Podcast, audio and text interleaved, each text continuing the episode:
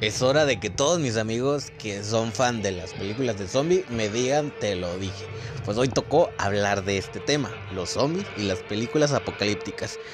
Las películas que retratan el fin del mundo o los escenarios posapocalípticos conocidos como películas prepper han ayudado a los espectadores a lidiar con la pandemia del coronavirus, según un estudio publicado en la revista Social Psychology and Personality Science.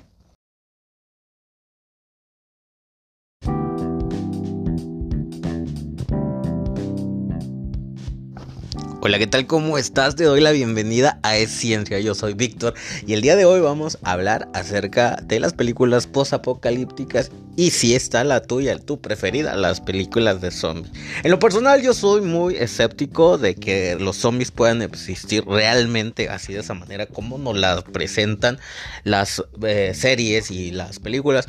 Pero si hay un detalle que en la vida real sí existen zombies, como son las hormigas que pueden ser atacadas por un pero hoy no toca hablar de los zombies en específico, toca hablar de qué nos ha servido tanto ver películas esas, que hablan acerca de sucesos apocalípticos en donde se acaba el mundo. Y precisamente esto viene a colación porque si no te habías enterado y si estás viviendo debajo de una piedra, pues estamos viviendo una situación de pandemia. ¿Es realmente como lo esperábamos? Pues Hoy vamos a hablar de eso, no te pierdas todo el episodio. Y muchísimas gracias por compartir a todos los fans. Ya les tengo su bolsita con Tonayán, obviamente. Y pues bueno, comenzamos.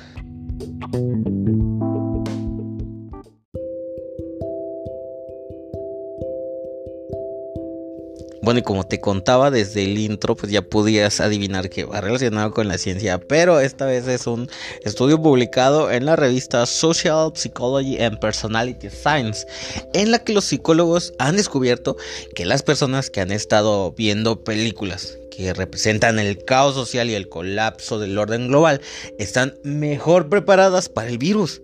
Los fanáticos de los géneros que se conocen como prepper, incluidas las películas de invasión alienígena, que en lo particular son mis favoritas, a mí me gustaría que los aliens invadieran el mundo y que nos abduzcan, pues esa es mi favorita, pero también entran ahí dentro de las prepper, las apocalípticas y las de zombie, que estoy muy seguro que más de un amigo es súper fan de este tipo de películas. Y sí, sí es a ti a quien estoy señalando. Bueno, pues todos los fans, fans de, este tipo de películas exhibieron niveles muchísimo más altos de resistencia y preparación en los experimentos. Las personas que habían estado viendo películas de terror en los últimos meses también mostraron una mayor resistencia psicológica a esta pandemia.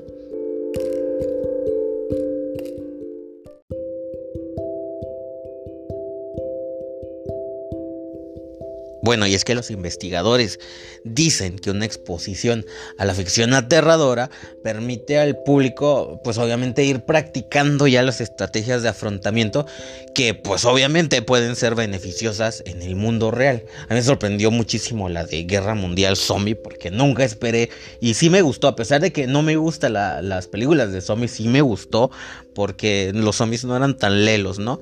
Entonces realmente eh, era más como una situación de infección viral donde, bueno, no vamos a platicar acerca de lo que hay de trasfondo en, en esa película, pero sí ha sido una de mis favoritas rescatables de la, de la ficción de los zombies. Pues bueno, los espectadores se supone que eh, lo que vieron en esta investigación es que la gente que está viendo estas películas aprende, obviamente indirectamente, y vuelven a imaginar los escenarios involuntariamente, incluso hasta soñando, cuando ven estas películas como Contagio, pues la que te dije de Guerra Mundial, Zombie, y también incluyeron la de 28 días después, y todos los programas de televisión, y sí, sí estaba en este estudio The Walking Dead.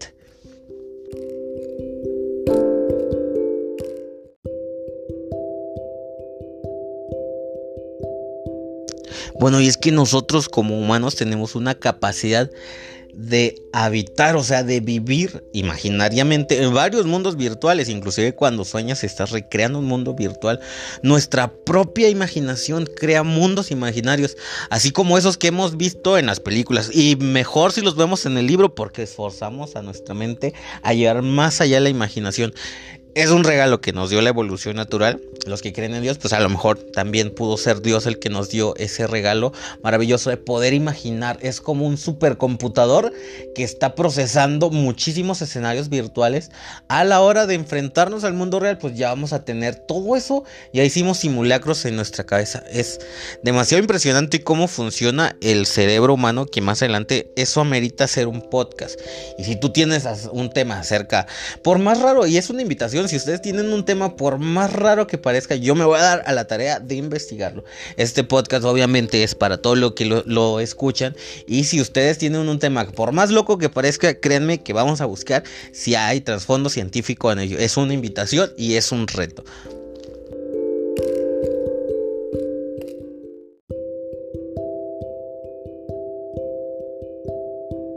La industria del cine ha estado produciendo películas del tipo del fin del mundo durante años, desde ataques de marcianos, erupciones volcánicas masivas, hasta ataques de...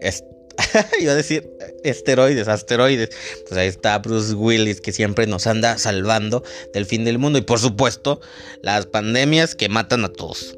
Los psicólogos han estado tratando de entender por qué la gente que ve esas películas, pero creo que todos sabemos por qué, ¿verdad? Pero han tenido muy poco éxito. En ese esfuerzo los investigadores analizaron esas películas desde otra manera como preparación para escenarios de desastres naturales. Vaya, vaya dato que encontramos y quizás si en todas esas películas de Alien nos están preparando para un encuentro real. Se los dejo ahí para que su imaginación se vaya muy lejos. Bueno, pues los científicos se preguntaban si ver una película sobre pandemia o aliens abduzcan como, Contagio en 2011 que fue protagonizada por Gwyneth Paltrow y Matt Damon podrían ayudar a las personas a lidiar con una pandemia en el mundo real. Es que primero se estaban preguntando los psicólogos eh, otras cosas, ¿no? Pero pues tenían poco éxito en tratar de entender por qué a la gente, por qué le gustan esas películas. Y bueno, yo también, yo también tenía esa dificultad para entender por qué a la gente le gusta las películas de zombie. A mí en lo particular, y creo que todo el mundo sabe que no me gustan las películas de zombie porque me parecen demasiado, demasiado irreales, demasiado improbables, a excepción de la de Guerra Mundial Zombie. Pero eh, también los científicos estaban tratando de entender por qué a la gente le gusta ese tipo de películas. Y es lo que te decía al principio, no tuvieron éxito en tratar de entender. No hay que entender esto, solo hay que amarlo. Entonces decidieron cambiar completamente el enfoque de la investigación y lo vieron como una preparación para un escenario. Y precisamente ahí está, nosotros nos gusta ver ese tipo de películas. A mí, como ya te dije desde el principio de este episodio, a mí me gustan en particular la de, las de invasión alien, pero nos gustan por el hecho de que lo vemos como un ejercicio imaginativo para cuando realmente Entonces, de alguna manera, nuestra mente, al ver ese tipo de, de, imágenes o situaciones y de que estamos seguros, les gusta porque lo ve como una forma de hacer un ejercicio, un tipo de simulacro, por si llega a pasar, ¿no? está muy fácil desde la comodidad de nuestra casa, así como opinamos también de la vida de la gente, porque hay mucha gente que le gusta opinar desde la comodidad del sillón, pues así también el cerebro, el cerebro realmente es flojo, el cerebro se va no tanto por lo eficiente, sino por lo que le consuma menos, menos energía, entonces, por ahí va, por ahí va este estudio.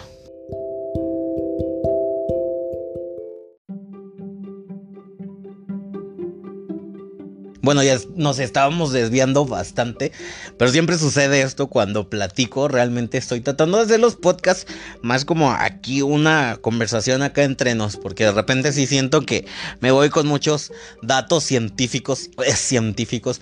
Pero ahora vamos a tratar de hablar un poquito más aquí, más chévere. Eh, bueno, otra vez me estaba divagando, pero para averiguar por qué ver estas películas ayudó a los espectadores, los investigadores recurrieron a Prolific.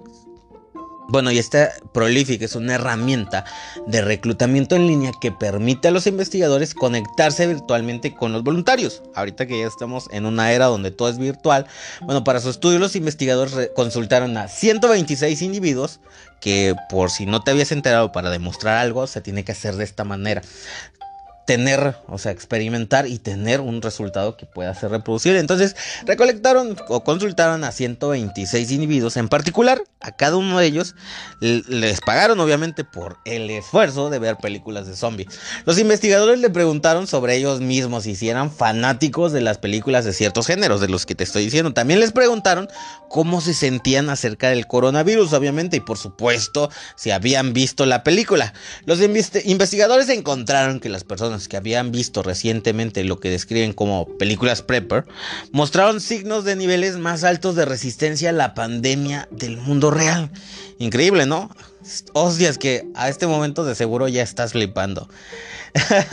Tenía que sacar esa, esa, siempre lo digo de broma, no crean que, bueno, también sí soy un poquito mamador, ¿verdad? Pero Ah, bueno, sigamos hablando. Bueno, pues estos datos que sugieren que la exposición a ciertas escenas en una película de espectadores psicológicamente preparados para alguno de los eventos que se, se desarrollaron a medida que la pandemia real comenzó.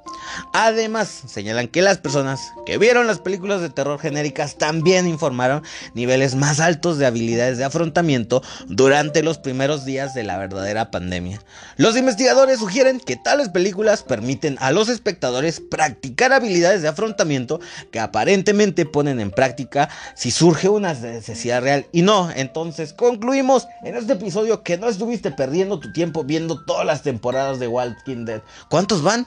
Pues bueno, sí, en realidad te estabas preparando para esta pandemia. Y te felicito, porque si tú eres de los que eres fans de todas las películas que te dije, te estabas preparando todo el tiempo, pillín, para esta epidemia.